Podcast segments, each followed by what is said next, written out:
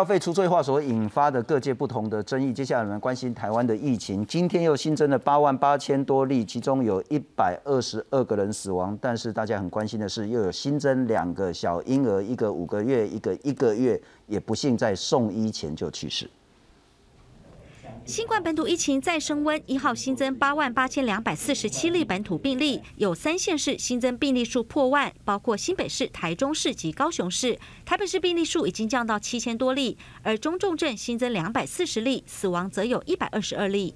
一百二十二例的死亡个案当中，哈，有一百一十五例是有慢性病史，那有八十四位是没有打满三剂的疫苗，其中五十五位是呃没有接种任何一剂的疫苗。值得注意的是，死亡个案当中有两名婴儿，一例是印尼籍五个月大女婴，五月中旬发烧，快筛阳性，使用退烧药，隔天发现昏迷、缺氧、发紫，紧急送医仍不治死亡。另一例是本国籍一个多月大男婴，为早产儿，有肺部疾病，同住家人有人确诊，五月二十四号发烧没有就医，隔天昏迷、缺氧，紧急送医仍无生命征象，裁检为阳性确诊，成为疫情以来年龄最小确诊死亡个案。司法相验哈，开立了这个死亡的诊断书哈，是有这个呃呼吸衰竭以及呃新冠病毒感染的一个情形哈。那所以这一案是属于一个家中死亡的一个个案。本土疫情进入高原期，医疗量能持续紧绷。指挥中心宣布，即日起推动专责病房可由护佐进入协助，但是医院要先安排感染管控等训练。护佐津贴为每人每班八小时五千元，采三班制，平均每人照护六床。是因为我们这次在住院里面，相对的，哈老人家哈或者一些有一些哈比较严重的疾病的是为主。哦，现在需要喂食、翻身、更衣、身体清洁，很多的一些照顾。而根据指挥中心统计，今年累计染疫人口超过两百万人，其中九成九为轻症或无症状。目前居家照护有四十六点三万人，占百分之九十七点四。其中以台北区十九点一万人最多，住院则有七千九百九十一人。陈时中强调，全国染疫率目前大约百分之八，新北和基隆染疫率达百分之十五、百分之十六，因此下降趋势很清楚。高雄染疫率目前最低，只有百分之六，疫情还会再往上升。全台疫情仍在高原期，可能还会再徘徊一阵子。记者赖淑明、庄志成台报道。介绍来宾：星光医院的副院长洪子仁。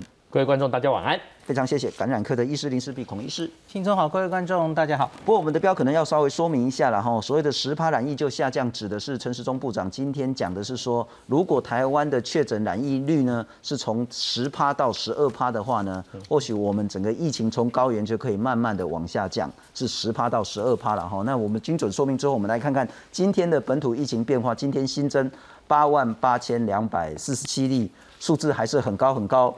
那中重症呢是两百四十例，昨天是一百九，当然还有上升。那死亡人数呢是一百二十二，待会会好好谈一下婴儿的部分。我请教一下副院长，啊，还在高原，但是快看到往下的趋势。对，我想这两天的这个整个确诊个案数看得非常清楚哈。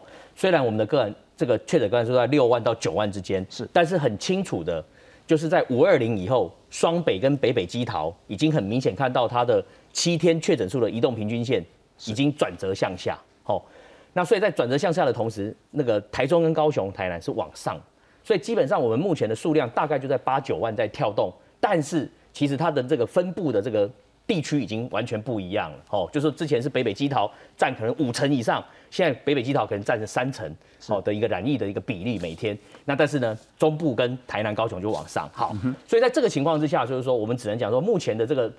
案例数就在八到九万之间，那所以呢，我们就在等一个时间点，就是台中、台南跟高雄，如果它上来到某一个染疫率之后，好，它的出现他们的转折点以后，那因为北北基桃已经率先出现转折点，所以当这个台中、台南跟高雄出现转折点之后，就会跟北北基桃一起来往下。那我觉得那个时间的预测看起来就是六月十号以后，哦，那我觉得应该有这个机会点，就是北。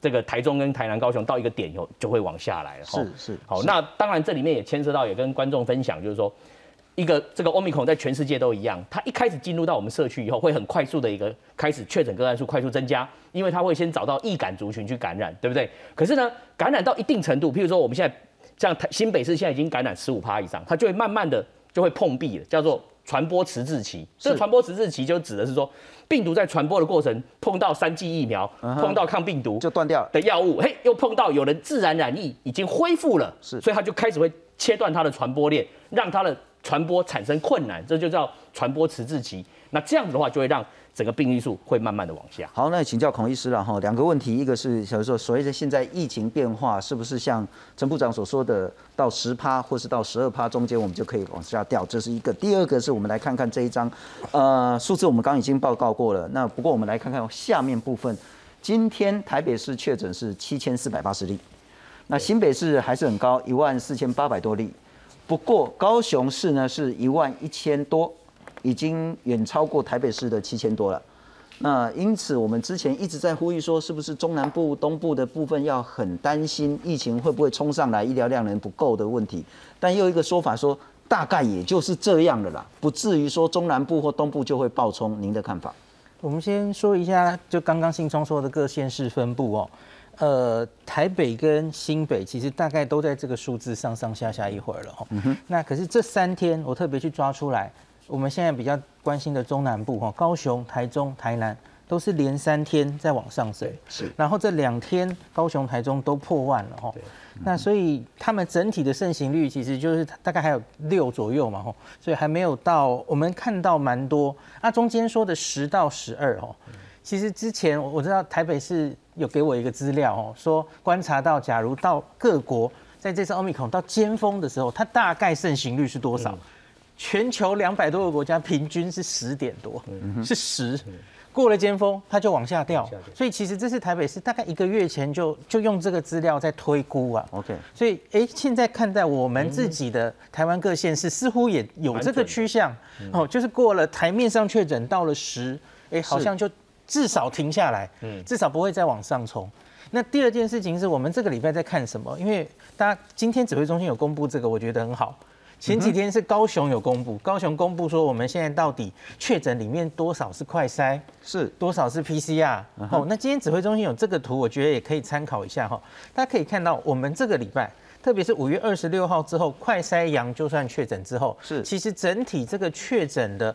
方式都不一样了哈。五月二十六之前 PCR 为主，那你可以看到五月二十六号开放第一天，哇，这个就诊断了六万。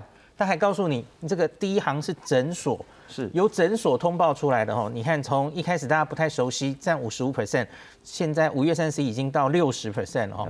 那现在就几乎是以诊所通报为主，然后快筛为主。那其实我觉得这里要小心一点哦，因为这个礼拜它主要是用快筛 base 来做确诊。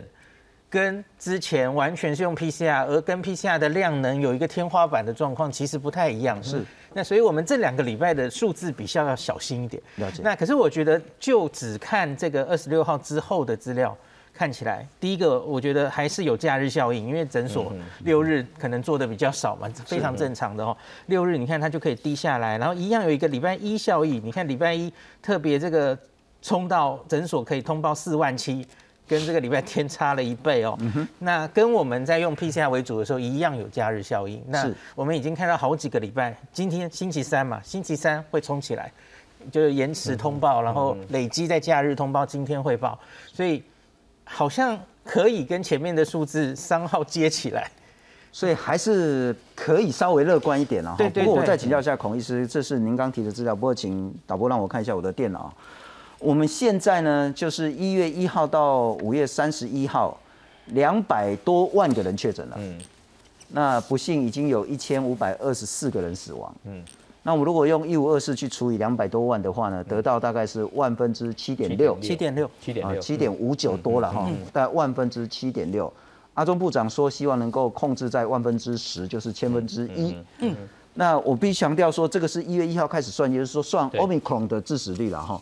那如果你连 Delta、Alpha 通通一起算的话，可能就早就超过那个万分之十了。但我们说 Omicron，呃，七点六，某种程度还相较其他国家，我们控制的还不错。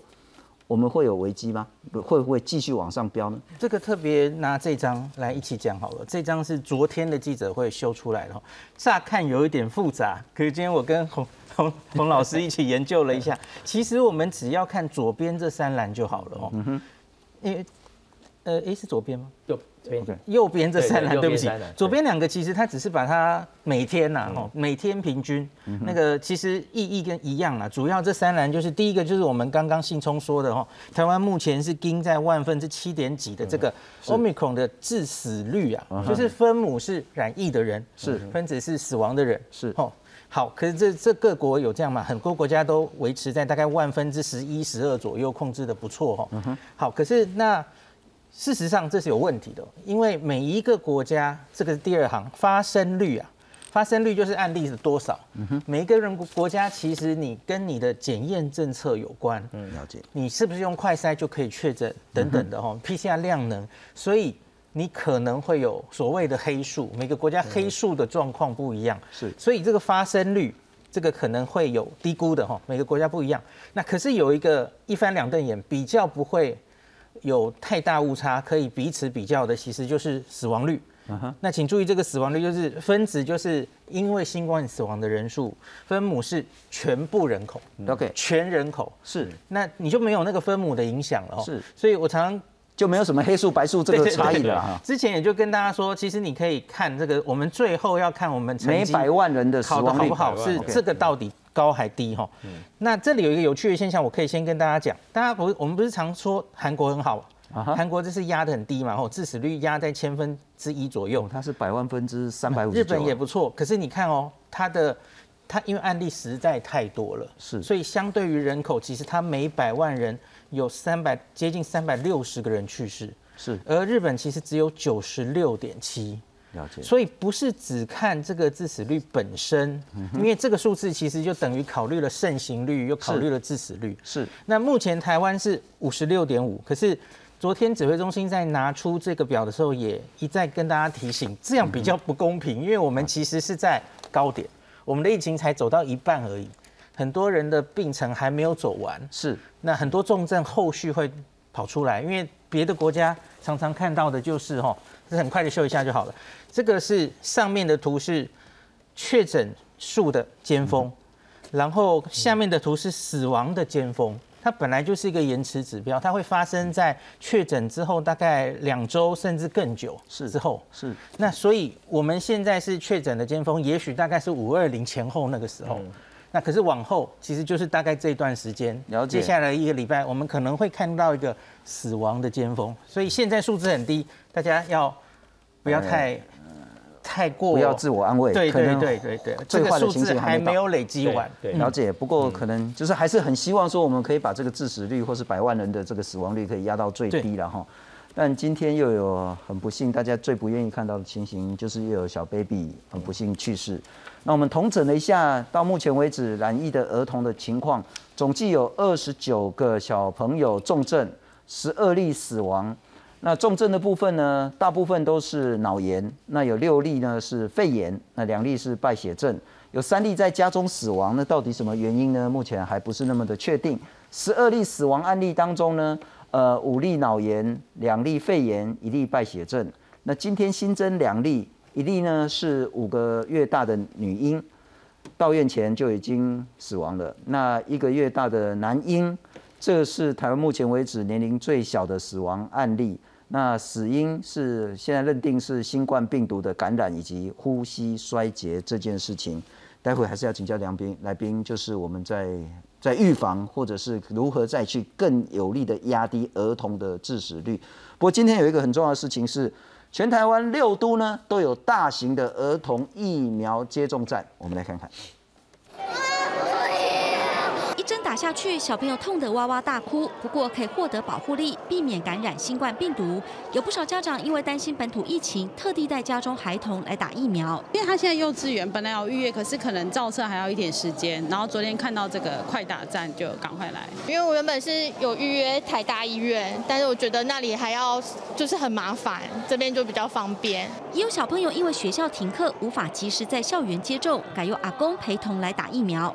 我很开心，为什么呢？因为我不会得新冠肺炎，因为我知道不用不会不会痛，因为我以前打过感冒疫苗。全台七个五到十一岁儿童疫苗大型接种站六月一号起开打，端午连假也不休息，主要提供辉瑞 BNT 疫苗，平均每站提供两千到三千剂名额。除了可以上网预约，也可以随到随打。台北自由广场接种站一号上午八点半开打，短短一个多小时就有两百名儿童完成接种。医师提醒家长，回家后要留意孩子施打后疫苗副作用。发烧三十八度以上，超过四十八小时后，或者病人呃这个儿童，呃有比较啊喘促哈，随时来。到医院来，医师来跟你做一些呃诊断。疫情指挥中心表示，除了台北自由广场、新北板桥车站、桃园巨蛋体育馆、桃园陆军专科学校、台中自然科学博物馆、台南市立图书总馆及高雄展览馆都可以提供家长选择。但如果孩子曾经染疫，就必须在确诊康复三个月后才能接种疫苗。记者赖水明、庄志成台报道。我副院长，我先请教你儿童疫苗的部分了哈，就是希望现在整个其实还是希望小朋友能打就赶快去打，然后要完整接种。是大型疫苗接种站有必要吗？是的，我想哦，目前来讲的话，就是这个儿童疫苗的施打哈，从我的角度来看的话，事实上目前的儿童疫苗的总数是够的哦。但是部长也讲了很多遍了嘛哈，我们有大一百一一百多万。小朋友他一百万百分之百接种，百分之百接种都还剩下十万嘛？哦，关键是疫苗是够的。好，现在重点来了，疫苗够，可是家长的心情我们要体会，家长的心情就是越快越好，因为现在大流行，越快越好。所以事实上这一点从我的角度看，中央跟地方都做了一些努力。怎么说？地方台北市政府卫生局在上一周柯文哲市长一声令下，要卫生局要求包含我们星光医院在内，本来 schedule 是排到六月十五哦才去把。儿童疫苗国小打完，可一上礼拜一声令下，要求我们包含星光在医院在内的所有的医疗机构，端午节之前要把全台北市的儿童，好五岁到十一岁全部要把它打完。所以，我们星光医院从上礼拜到明天，每天上下午就出动到市林各个小学去施打这个儿童疫苗。端午节就后天呢？对，就是所以有打完啊。像我们就开了十几场啊，上午打两个学校，下午打两个学校，所以。最后我讲说，反正最后就是医院又要盖瓜承受，因为市府一声令下说，你们医院就是要帮我调出人来去帮我们打疫苗，我们也是全力配合了。好，那所以呢，在这个这个过程中的同时，中央说，哎，我在自由广场加设一个哦一个施打站哦，那小朋友要打的也可以去打。那我觉得这个也不是坏事，为什么？因为有些家长可能就是说小朋友在学校可能不方便，或那天刚好没办法去，是。那或者他想要更早一点，是。啊，那他就到中正纪念堂去打。那剩下的小朋友其实大多数都在学校，是可以在端午节之前完成这个施打的命令的，都没有问题。所以从我的角度，中央跟地方在这件事情上，其实对儿童疫苗来讲，起码都满足了家长希望越快越好的这个心情。是。所以。双方是其实是不需要去争论这个事情，都是为了小朋友好。从小孩子的观点来看，大人吵架真的很无聊，你知道吗？就是大家东西差啥？大家东西为到囡仔好，所以我讲这无什么好讲的，就是讲，哎，柯师傅也表现得很好，中央也表现得很好，所以大家。其实是不需要。我说实在的哈，如果哈可以打一通电话啊，彼此用个五分钟时间协调一下，中央想说我来帮忙，然后设一个大型的这个接种站，也不会耗掉你原本台北市的医护人力。我就是透过不管是北荣或其他中央的这些可以协调的医院去协助。那在这里好不好？然后呢，如果说你小朋友在学校还没办法很快打的话，啊，你拢传来这中正纪念堂来做，按几弄就后悔吗？不过我们来看一下，然后特别要请教一下孔医师，我完全无意说哪一个北哪一个地方政府表现比较好或比较差，因为每个政府都有不一样的东西，包括说台北市的家长可能会比较在意说啊，近前我本来枪被怕莫德纳，啊，今摆这几光媒体讲莫德纳，跟他靠有迄个副作用，啊，我来做 BNT，啊，国讲做 BNT 好像保护力比较差，啊，我是不是搁被改登来莫德纳，啊，这欢喜欢斗，所以这都有不同的一些状况，但我们来看台北市呢。小朋友五到十一岁呢，第一季接种率是二成六，新北市是三成一，那台南、高雄就比较高一点。我想问，特别是孔医师是说，先前我们其实有对 mRNA 疫苗有那么一点点比较谨慎在意的事情，如果打在这个小朋友的身上，那我们到底要冲到什么样的儿童疫苗覆盖率，才可以让我们的小朋友有比较好的保护？呃，这个应该说，我们大家现在在打，有点是因为有一些重症跑出来，几例心肌炎跑出来。最近常常有人问我，那打了这个疫苗就真的可以防脑炎吗？呃，其实没有办法回答，因为其他的国家几乎没有看到这种脑炎的案例，只有我们跟日本。昨天 NHK 就有一个新闻说，哎，日本其实这这这两年类似这样子，我们脑炎案例其实有大概十个哦。可他们之前新闻没有怎么报，然后目前见报只有一个死亡这样哦。那所以，呃，在美国是可以看到，它可以防止住院，防止住院人数大概减少一半。哦，那所以它对于重症还是有一定的保护力的哦。那在刚刚打下去，抗体比较高的、很短暂的，也许是两三周，它应该多少对于感染的传播会有一些帮助，这个是可以的啦。OK，那可是这个表我其实这几天一直有被大家问，我觉得有一个因素大家可以考虑一下，因为这是我实际我有一个小朋友也还在小学哦，大家有没有看到台北、桃园为什么这么低？我觉得有一个因素。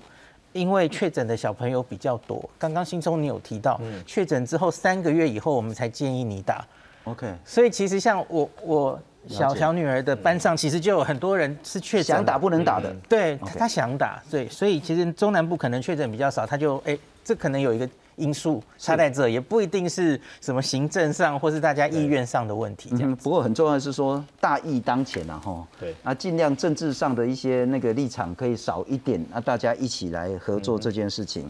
那讲到合作，特别要请教副院长啊，包括亚东医院，嗯哼，先前我是觉得好像还不错，可是真的很辛苦。就是要征那个一般的民众，但是他初期先征叫做护佐，护佐就是你有护理能力、有护理经验，但是你还没拿到护理师执照的，嗯，那你如果愿意，而且你确诊过，你就不叫不怕了哈，对，愿意到亚东医院去帮忙，对，一天十二个小时，对，那用七千五百块的薪资报酬给您，那包括说指挥中心今天也谈说，不是只有亚东医院，其他的医院希望也可以有护佐能力进来。那时间比较少，当然薪水也比较少一点。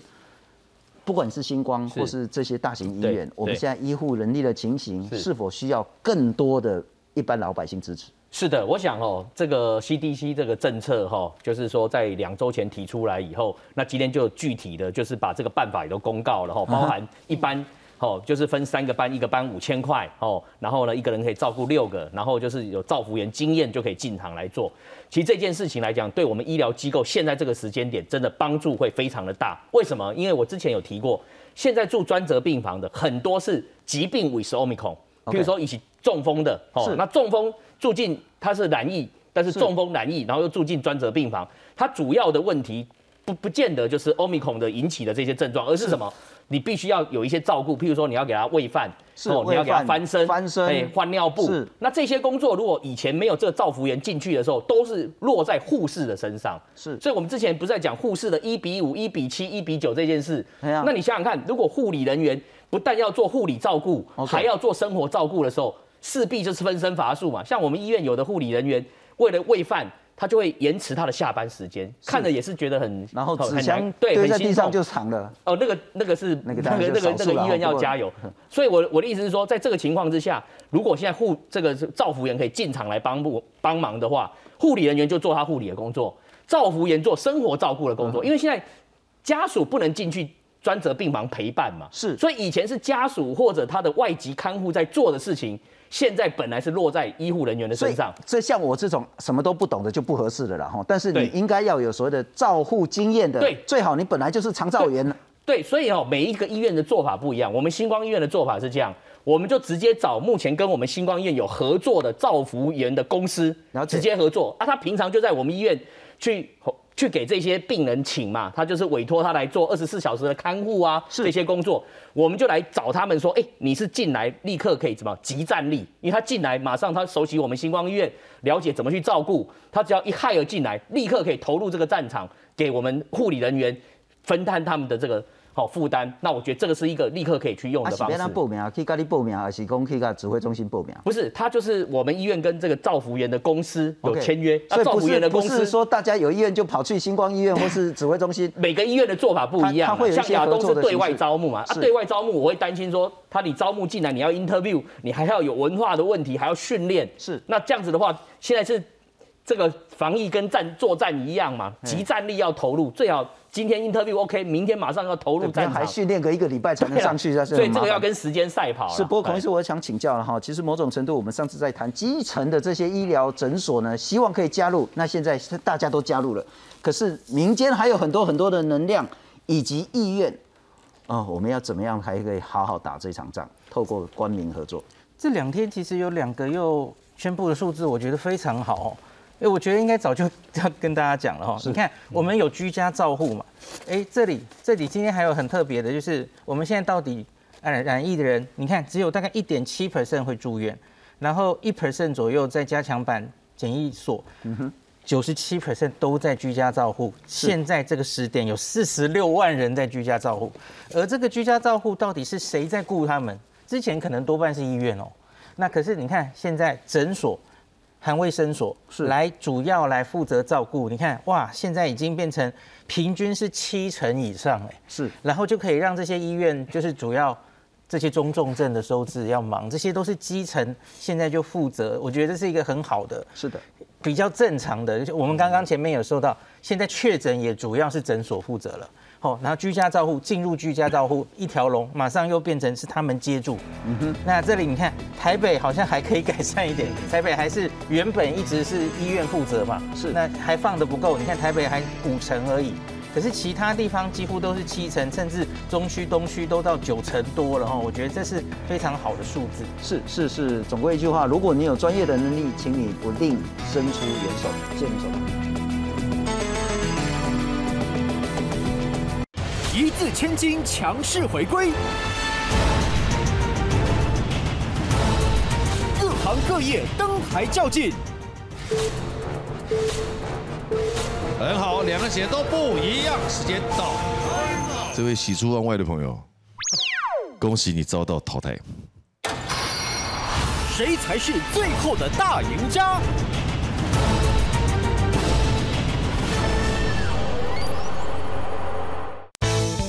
确诊轻症该怎么办？小黄瓜、大黄瓜就当做水果吃，让病毒难以在你家存活。简单打造健康防疫宅。开了空调还是要抽风扇给它抽。每周中等运动强度一百五十分钟或高强度运动七十五分钟。会喘不太能说话的强度。如果想去更远的地方，到森林自然杀虫细胞，三天一次，一个月。五月三十到六月二号，每天早上七点钟，公视早安新闻带您自主防疫，健康闯通关。